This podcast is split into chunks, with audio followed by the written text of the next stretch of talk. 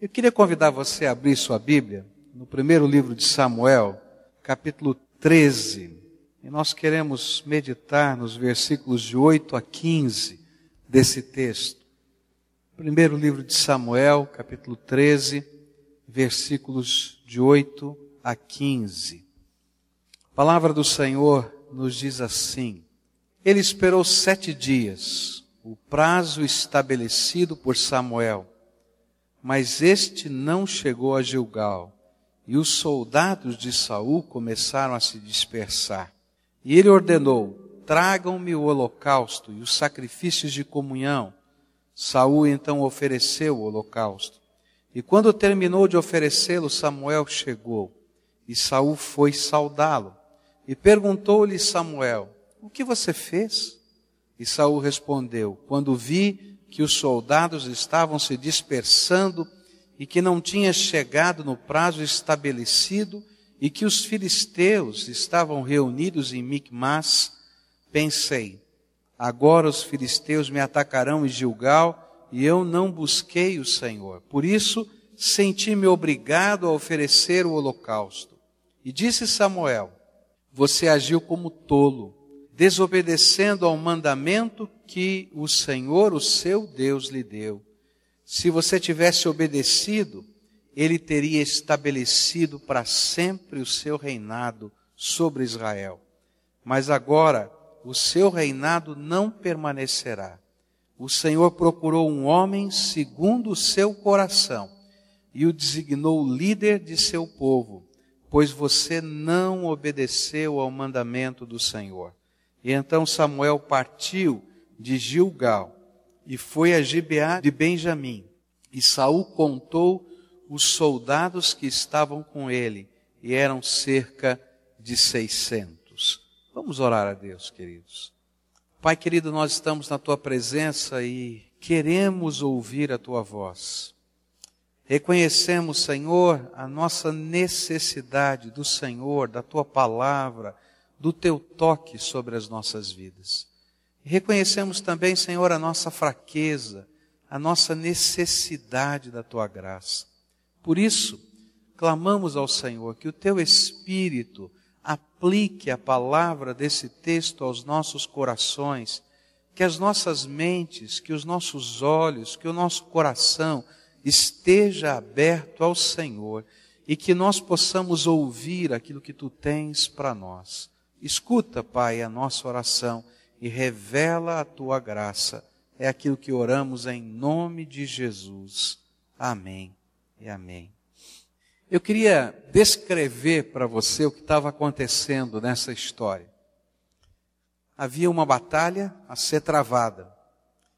O exército regular de Israel contava com cerca de dois mil homens que estavam com Saul e mais mil que estavam sendo comandados pelo seu filho Jonatas. Esse era o exército regular, ou seja, todo o tempo estavam esses três mil homens mobilizados. E quando surgia uma situação de dificuldade, uma situação é, de emergência, então se tocava a trombeta em toda a terra e os voluntários saíam das várias cidades, das várias vilas, das várias tribos de Israel e se juntavam a esse exército regular para a batalha. Mas os três mil estavam preparados quando o exército filisteu se levantou para a batalha. E o exército filisteu era formado de três mil carros de guerra, aquelas bigas antigas, com dois soldados em cada uma delas, já seis mil só nos carros de guerra e uma infantaria que não é citado o número no texto, mas de muitos milhares de homens. E eles foram para se defrontar contra esses três mil que eram o exército regular de Israel. Além disso, os filisteus eram conhecidos em toda a terra como mestres ferreiros. E a Bíblia vai dizer que em Israel, naquela época, não havia sequer um ferreiro. E que para que eles pudessem afiar os seus instrumentos agrícolas, eles tinham que pagar uma alta soma de dinheiro aos filisteus. E, portanto, o exército filisteu tinha espadas, tinha lanças, tinha armas, enquanto que Israel lutava com algo parecido com tacapes, é, porretes, é, lanças e coisas assim. Era uma disparidade muito grande de forças. Diante dessa disparidade dessas forças, todo Israel foi convocado para a batalha. E a promessa era que em sete dias Samuel chegaria para realizar um sacrifício de louvor a Deus, dedicar todo aquele exército e eles então enfrentariam os filisteus. Por isso, esses sete dias era o tempo de espera para que os voluntários se unissem ao exército regular. E para aguardar esses sete dias diante de uma disparidade tão grande, Israel se escondeu. O exército regular de Israel entrou para dentro das cavernas, se escondeu nas cisternas, nos buracos da região, fugindo assim de um confronto com o inimigo. Saul permaneceu com o seu é, destacamento agrupado em uma posição relativamente segura, mas a moral da tropa estava caindo. E os soldados temiam diante da possibilidade de um iminente ataque do inimigo. E por isso, muitos começavam a desertar. Muitos desses soldados aproveitavam aquele momento para fugir da guerra. Eles esperaram os sete dias. E chegou o sétimo dia e Samuel não chegou. Você pode imaginar a situação? Você está nesse contexto, no meio dessa batalha, desse enfrentamento, e de repente, naquele dia aprazado, quando você está esperando milhares e milhares de homens chegarem, não aparece ninguém, e Samuel, que deveria ser aquele líder carismático, aquele que era é, o profeta querido do povo, não havia chegado. O agrupamento de Saul, que era originalmente de dois mil homens, agora contava apenas com 600, pouco mais de um quarto. O resto havia debandado. Diante desta realidade, Saul toma uma decisão. Ele precisa levantar o moral da tropa. Então ele diz: Eu mesmo vou realizar os sacrifícios pedindo a bênção de Deus sobre esse pequeno exército de 600 homens, antes que seja tarde demais. E quando ele termina de realizar os sacrifícios, de fazer aquilo que somente um sacerdote deveria fazer, chega Samuel e lhe diz estas palavras que nós lemos agora. Eu queria perguntar para você, se você estivesse lá e você fosse Saul, seu exército tivesse indo embora, não é? Sobrou só 600, Samuel chegou atrasado, você não viu reforço, que, que você faria? A lição mais natural que as palavras de Samuel ditas a Saul têm para nós nesse texto é que Deus está procurando homens, mulheres, pessoas, líderes, segundo o seu coração. Mas diante de um cenário como esse, que significa ser um líder segundo o coração de Deus, um homem, uma mulher, segundo um coração, segundo o coração de Deus. O que, que a gente pode aprender desse cenário, dessa história bíblica sobre as lutas, os enfrentamentos, as dificuldades que eu e você vivemos na vida e que temos que tomar decisões e decisões rápidas. O que é que nós podemos aprender sobre o significado de ser alguém segundo o coração de Deus em qualquer circunstância da vida. A primeira coisa que eu aprendo nesse texto é que o homem segundo o coração de Deus, a mulher segundo o coração de Deus, o jovem, o líder, a pessoa segundo o coração de Deus, é aquele que aprendeu uma lição de Deus, que a fé está acima da lógica. Essa é uma lição difícil de viver. A fé está acima da lógica. Por quê? É impossível dizer que a atitude de Saul não foi uma atitude lógica. O que ele queria? Levantar o moral da tropa. Ele precisava fazer alguma coisa para recuperar a motivação dos pouco mais de um quarto da tropa que restara. Só isso restara. Mas não é esse o tipo de gente que Deus quer usar, que só sabe usar a lógica. Especialmente quando esta lógica humana nos leva a quebrar valores da nossa fé. Quais eram os valores da fé que estavam sendo quebrados? Primeiro, primeiro valor da fé que estava sendo quebrado nessa experiência era que Saul não tinha recebido a unção para ser sacerdote. Ele tinha recebido a unção para ser rei. E a palavra de Deus era muito clara de que apenas uma linhagem poderia exercer o sacerdócio. E ele, ao fazer assim, ele quebrou a palavra de Deus, os valores contidos nas Escrituras, ainda que a situação fosse gravíssima. A segunda questão que estava em jogo ali era uma questão de autoridade espiritual. Deus havia instituído Saul como uma autoridade militar, mas não havia instituído Saul naquele contexto como autoridade ou o profeta da nação. O profeta da nação ainda continuava sendo Samuel. E é interessante que em outros textos, é, especialmente no capítulo 15, Samuel vai dizer para ele: Olha, Deus me deu a autoridade para ungí-lo rei. Por isso preste atenção na profecia que eu vou lhe dar, dizendo: Olha, Deus não lhe constituiu na condição de um profeta. E é interessante que estas coisas se misturam muito rápido na mente da gente quando a gente tem uma luta, um problema. E aí a gente começa a usar a nossa razão e começamos a desco descobrir desculpas que podem nos dar permissão de flexibilizar alguns valores da nossa fé e assim desobedecemos a Deus. Deus não abençoa esse tipo de lógica. É por isso que a Bíblia nos ensina que a fé é uma loucura para o mundo, mas que a loucura de Deus é muito mais sábia do que toda lógica humana. O nosso critério de decisão no meio das batalhas da vida não procede apenas do cenário lógico que nos cerca, mas em quem confiamos, a quem obedecemos. Por isso, Deus procura um homem segundo o coração dele, que não aprenda a viver apenas por vista, pelo cenário, mas por uma fé que transcende a nossa lógica. Quer ver como isso funciona?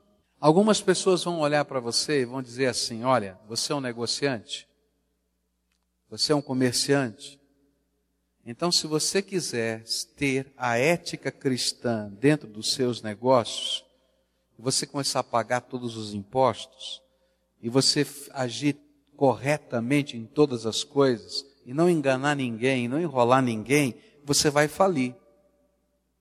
E aí você fica olhando o cenário no primeiro mês que as contas parecem ficar complicadas, e você começa a ver que a coisa está ficando enrolada aqui e ali, porque não significa que você não vai ter um cenário ruim um dia ou outro da vida, mas significa que você vai ter que ser provado nos valores que você de fato acredita contra a sua lógica. Sabe, gente, Deus honra não aqueles que seguem a sua própria lógica diante das batalhas da vida, mas aqueles que seguem os valores de Deus a despeito da lógica, porque isso é fé. Quer ver um outro exemplo disso? É quando a gente começa como crente, estudando a palavra de Deus e descobre que um dos valores da palavra de Deus é que nós separamos a décima parte de todas as coisas que Deus nos dá e honramos a Deus com os nossos dízimos. A Bíblia nos ensina isso. E por que, que ela nos ensina isso? Deus não precisa de nada. Deus pode fazer do nada todas as coisas. Um Deus que criou os céus e a terra, simplesmente falando, criando do nada todas as coisas, ele não precisa de absolutamente nada. Mas ele coloca, por exemplo, o dízimo como um referencial na minha vida. E não significa que você, um mês ou outro, ou quem sabe vários meses, você não vai dar trombada com as suas finanças. Quem é o chefe de família, o trabalhador que já não deu trombada com as suas finanças? Duvido que exista um. Que a gente sempre vai dar trombada de alguma maneira ou de outra, num momento ou outro. E é nesta hora que a gente é provado na nossa fé. A lógica nos diz: não, isso hoje não dá. Mês que vem, ou outro mês, enquanto que a palavra de Deus diz assim: fazei prova de mim. E a gente diz isso, Senhor, esse mês aqui está difícil. E a gente vai querendo muitas vezes agir pela lógica e não pela fé. Fé. A fé que Deus procura no coração de um homem, segundo o coração dele, é uma obediência incondicional é uma contracultura, é andar na contramão daquilo que a maioria talvez esteja vivendo ou fazendo. Deus procura homens segundo o seu coração, que estejam dispostos a cumprir toda a sua vontade, em todo o tempo e em qualquer circunstância. Por isso, ele rejeitou Saul, porque Saul estava disposto a ouvir a voz de Deus, estava disposto a cumprir os projetos de Deus, desde que esses projetos não colidissem com as circunstâncias da sua vida. Porque toda vez que uma circunstância colidiu com Saul, ele optou em fazer aquilo que achava lógico fazer, e não aquilo que era a vontade de Deus. Agora, meus queridos, é muito fácil a gente condenar Saul, mas quantas vezes você já foi como Saul na tua vida? Quantas vezes, diante das circunstâncias, você disse: Bom, se eu tomar essa posição, o custo me parece alto demais. E às vezes, queridos, a gente vai perder o emprego, às vezes a gente vai perder dinheiro, às vezes a gente vai ser mal entendido nas circunstâncias, criticado pela maioria, mas o importante é aquilo que Deus pensa de nós. Se você for aprovado por Deus, você passou. Agora, se você for aprovado por todo mundo e rejeitado por Deus, você perdeu. É interessante que nessa história, Saul ganha a batalha, mas ele perde a guerra. Saul ganha essa vitória, mas ele perde o reino. Saul ganha a moral da tropa, mas ele perde o respeito de Deus e a unção de Deus. Às vezes você está ganhando essa batalha, e aparentemente você agiu perfeitamente bem. Mas Deus está dizendo, não aprovo. Segunda coisa que esse texto me ensina, que é ser um homem segundo o coração de Deus. Que tipo de fé constrói esse coração que Deus aprova? É uma fé que é mais do que expressão litúrgica. Uma segunda inferência que podemos extrair desse texto é que Deus olha para o coração do homem e ele anseia algo mais do que religião, algo mais do que uma expressão religiosa de adoração. Por incrível que pareça, o que desqualificou esse líder foi um culto. Não é interessante isso? Saul não fez uma festa. Saul não fez outra coisa, ele realizou um culto. E Deus disse: Você está desqualificado porque realizou um culto. Saul sabia que a única coisa que poderia motivar aquele exército atemorizado diante do inimigo era o sentimento de que Deus lutaria a batalha deles. Por isso, ele se apressou em buscar a bênção de Deus através da mais nobre expressão litúrgica conhecida por aquele povo. Naquele contexto, o culto mais piedoso, mais profundo, era realizar um holocausto. O holocausto era quando você pegava um animal e queimava totalmente sobre o altar. Ninguém participava daquele, daquele sacrifício. Existiam duas formas de sacrifício. O sacrifício em que nós participamos e nos alegramos juntos, chamado sacrifício de louvor.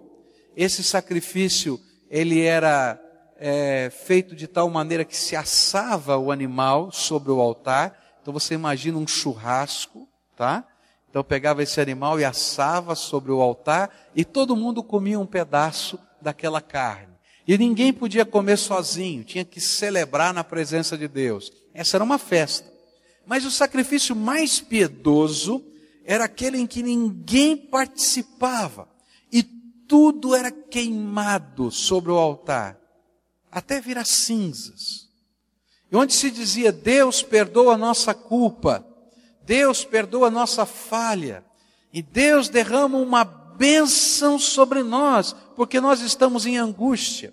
E então, Saul optou por fazer a expressão, ou para realizar a expressão litúrgica mais piedosa que ele conhecia. No entanto, o Senhor rejeitou o culto de uma fé que não se compromete a crer na palavra e no método de Deus. E aí a gente aprende uma outra coisa. Há uma tendência dentro de nós, de muitos de nós, quando queremos fazer as coisas à nossa maneira, mediante o nosso ímpeto, sem reconhecer os processos e os métodos de Deus, e depois celebramos um culto, como se isto fosse tudo que Deus esperasse de nós. A gente faz tudo da cabeça da gente, depois vem e canta um louvorzão aqui. Ou faz uma vigília na montanha. A gente faz tudo da cabeça da gente, do jeito da gente, depois faz um jejum para Deus abençoar. Aí Deus olha e diz assim: não abençoou. É, não, não abençoou. Por quê? Porque Deus não está procurando dentro de nós mais um religioso.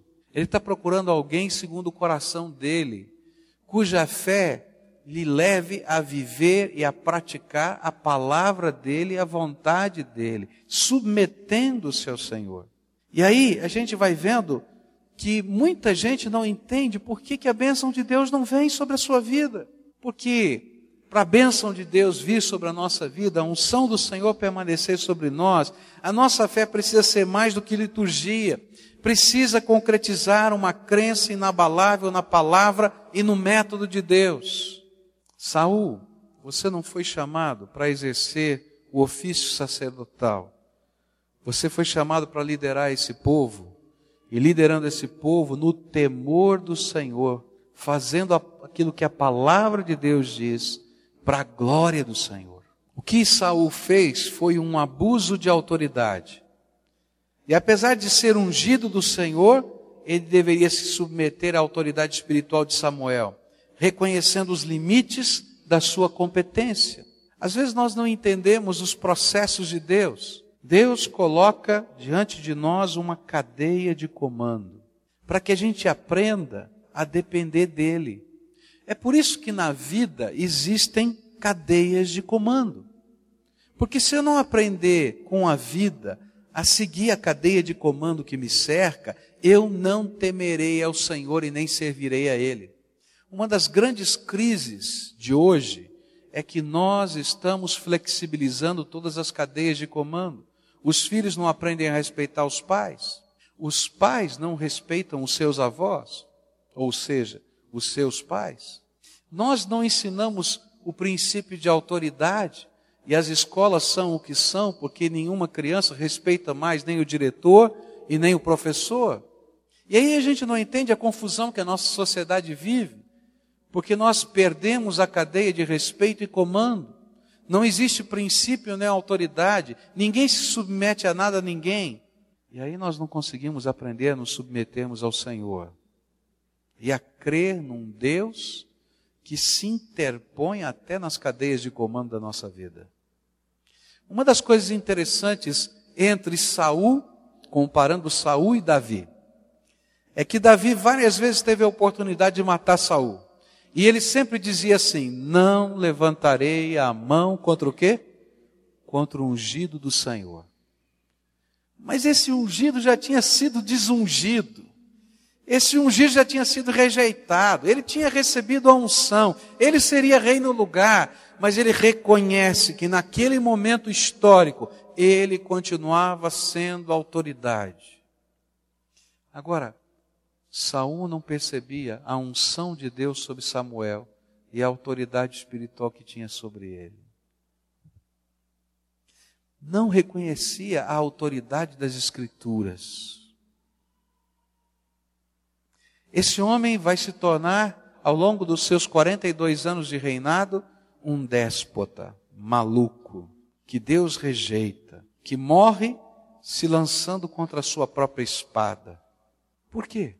Porque a sua fé era só uma expressão litúrgica de piedade e não uma rendição incondicional ao Senhor. Como líderes, algumas vezes nós somos tentados a ir além do que o Senhor nos delegou. Como é fácil, meus irmãos. Como é fácil como um líder, como um patrão, como um chefe, como alguém que tem responsabilidade, a gente ultrapassar a delegação de autoridade que nos foi confiada. E a gente se valer da nossa posição, do nosso título, da nossa função, para fazer ou para se beneficiar daquilo que não nos é permitido nem direito. E como a gente acha desculpas fáceis para isso, e aí a gente começa a ver o que acontece nesse país. Que cada dia que passa a gente tem um escândalo diferente. Onde a gente vê todas as instituições caindo diante dos nossos olhos. Onde a gente vê pessoas se vendendo por 200 reais, como vocês viram essa semana. 200 reais. Para sair na mídia como quem vende uma fita de áudio, com informações estratégicas.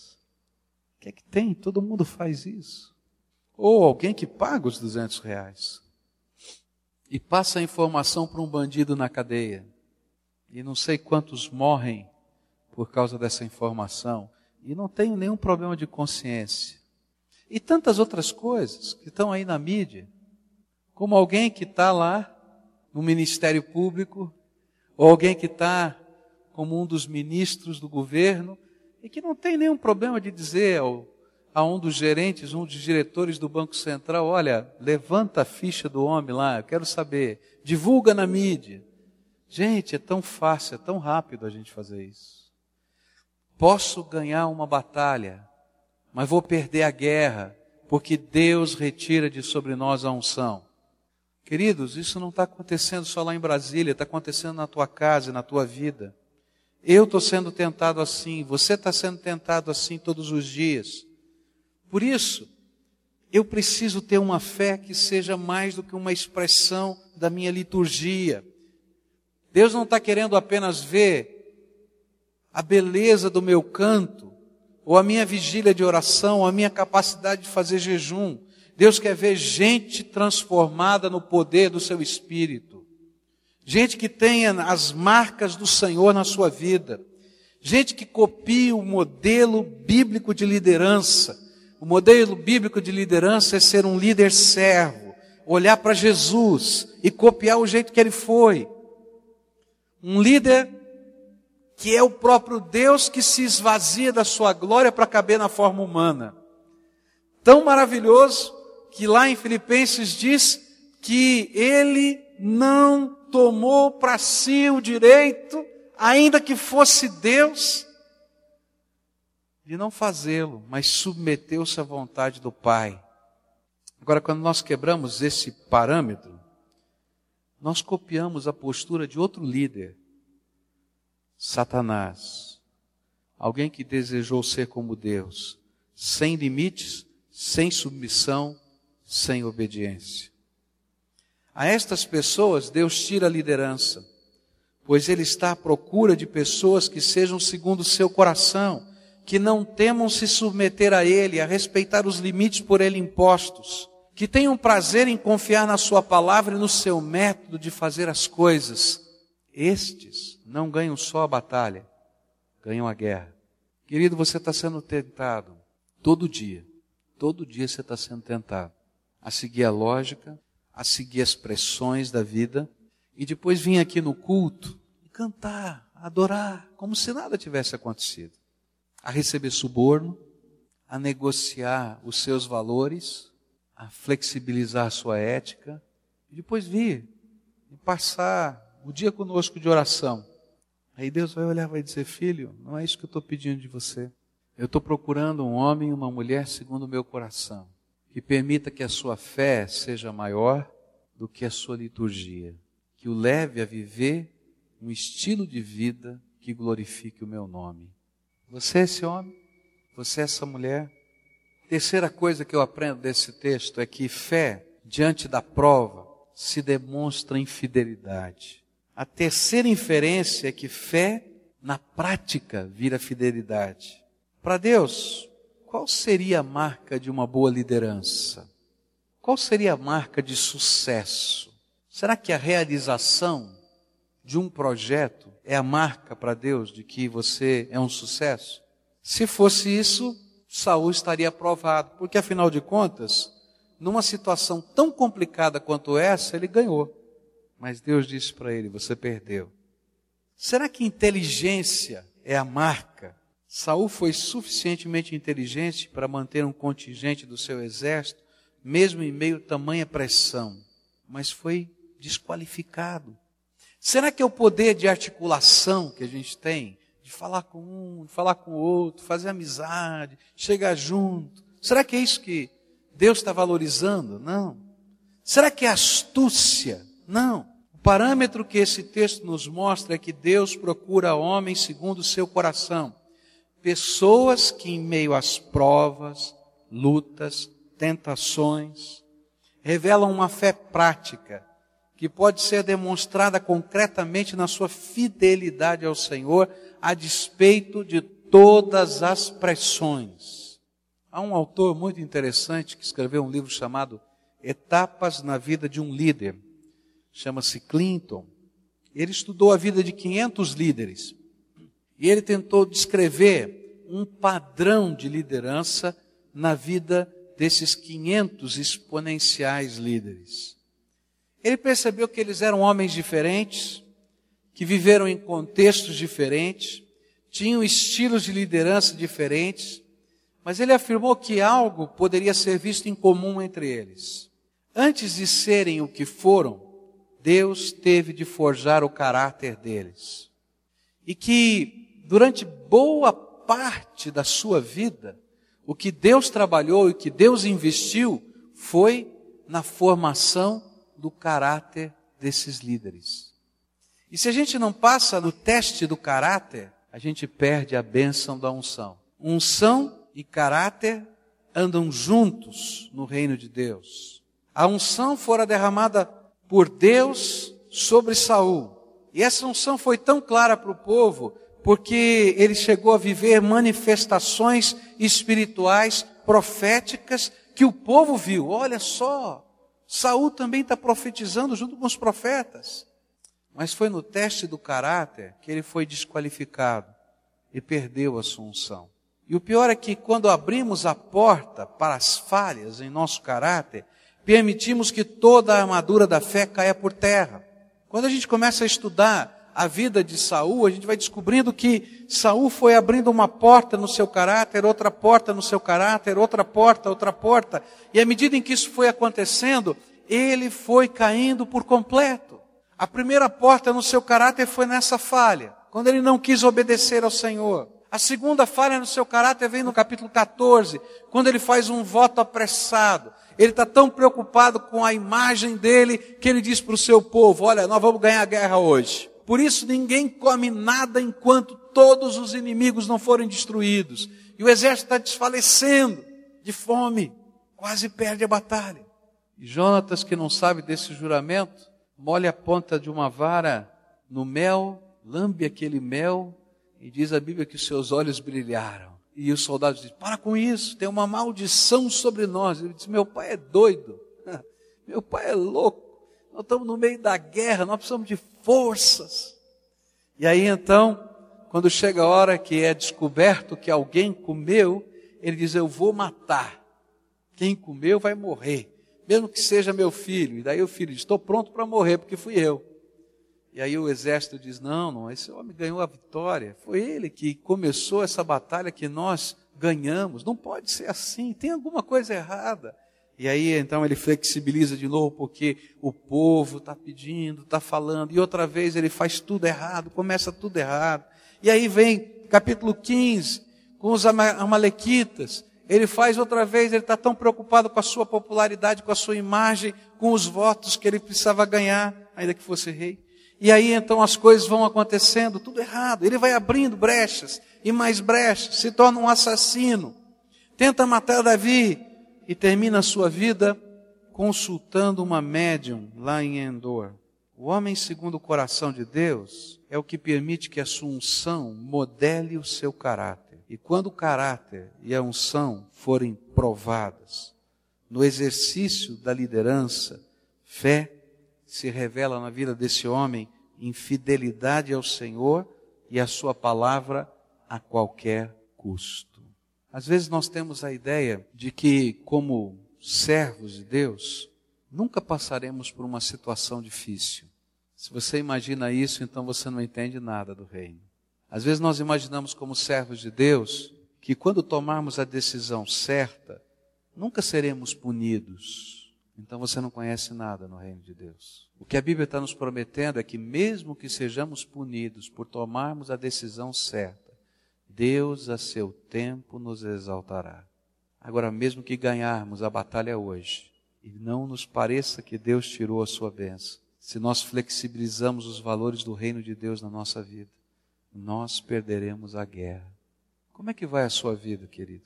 Você está mais para Saul ou está mais para Davi? É interessante que Davi também cometeu erros, não é verdade? E se a gente olhar, parece que até que os erros de Davi foram maiores. No entanto, a Bíblia nunca tirou a unção. A Bíblia não nos revela que Deus tenha tirado a unção de Davi. E a gente fica pensando, por que então Saul perdeu a sua unção? É que quando falhamos e temos o coração segundo o coração de Deus, nós fortalecemos o nosso caráter e reconstruímos a nossa vida nas bases daquilo que aprendemos com o nosso erro. Mas quando o nosso coração não é segundo o coração de Deus, nós falhamos e continuamos a falhar na mesma área, no mesmo lugar, porque de fato não queremos mudar o nosso coração. Nós queremos achar uma liturgia nova para enrolar Deus. E aí usamos as fórmulas mágicas de uma oração que não representa quebrantamento nem mudança de vida.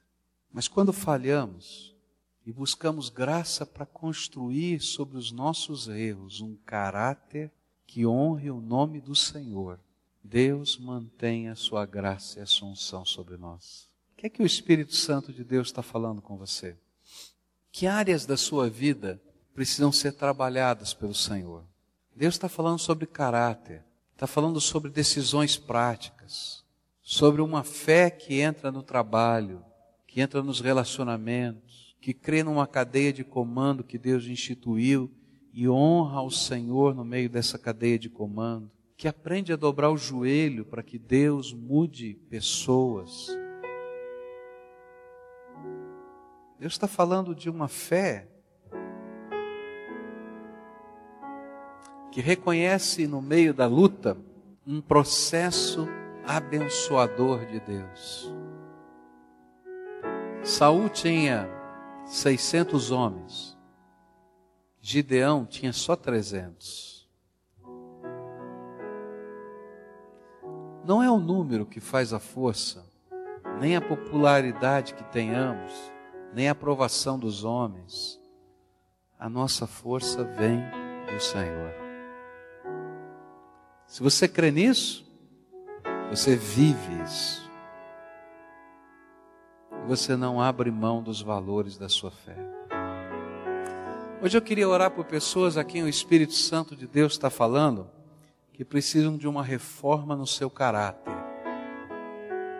Não é fácil a gente reconhecer isso.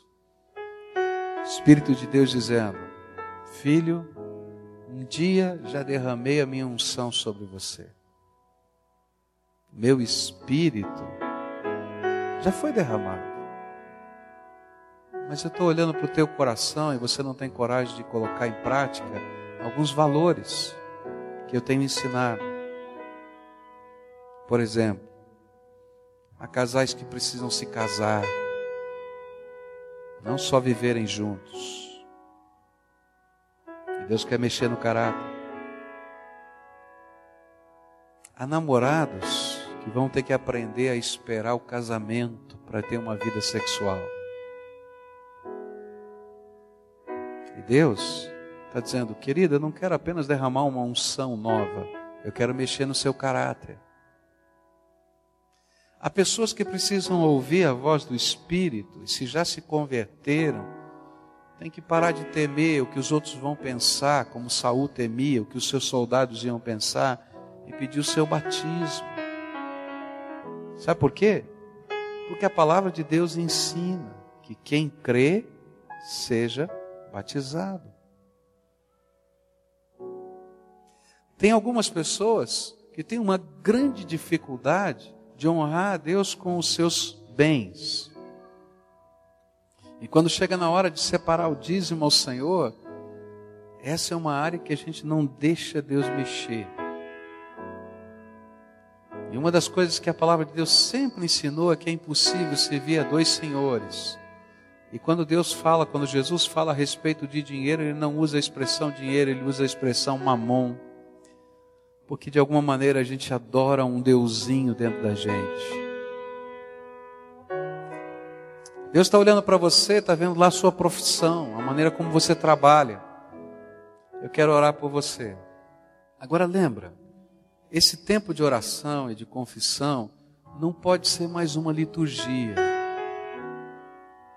Se for mais uma liturgia, não adianta nada. Tem que ser uma entrega. Dizer, Jesus, eu quero que o meu caráter seja construído pela tua graça. E eu quero, Senhor, te pedir perdão, mas eu quero construir sobre essa minha falha algo que seja transformação do meu caráter.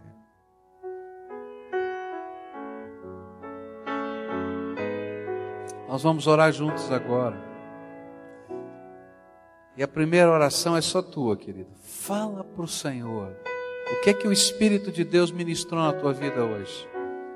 Fala para Ele qual é a área que você está colocando sobre o altar. Qual é a área do caráter que você está colocando na mão do Senhor? Qual é o pedido que você está fazendo para Deus de transformação? Confessa a sua fraqueza, a sua impossibilidade, a sua dificuldade. há preços caros que talvez sejam pagos nesse processo. Você vai ter que pedir graça de Deus para você ter a coragem de pagar esses preços. Porque não adianta ganhar a guerra, você vai perder a batalha. Senhor Jesus, nós estamos aqui como teus filhos dizendo que ouvimos a tua voz, Senhor. E queremos ser homens e mulheres segundo o teu coração. Homens e mulheres que não apenas expressem esse desejo através de uma liturgia, mas homens e mulheres que vivam esse desejo, permitindo que o Espírito de Deus molde o nosso caráter.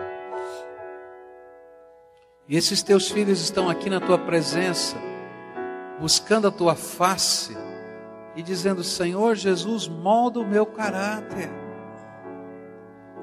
E alguns, Senhor, estão dizendo claramente ao Senhor quais são as áreas da vida cujo caráter precisa ser moldado, Pai.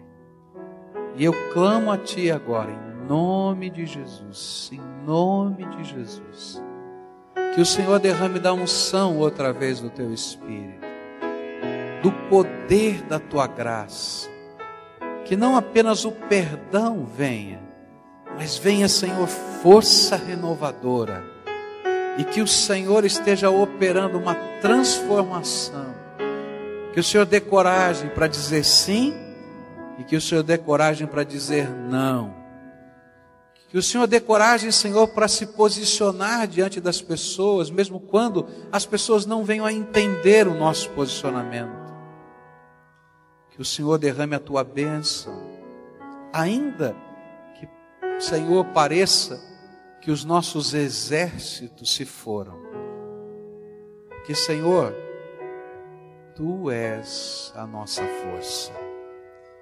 Ó Pai, Israel não tinha espadas, não tinha lanças, não tinha nenhum implemento de ferro, mas o Senhor era a força do teu povo e eles tiveram vitória.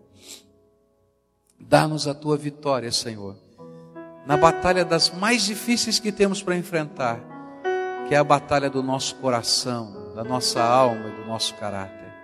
Fica com o teu povo. É aquilo que eu oro em nome de Jesus. Amém e amém.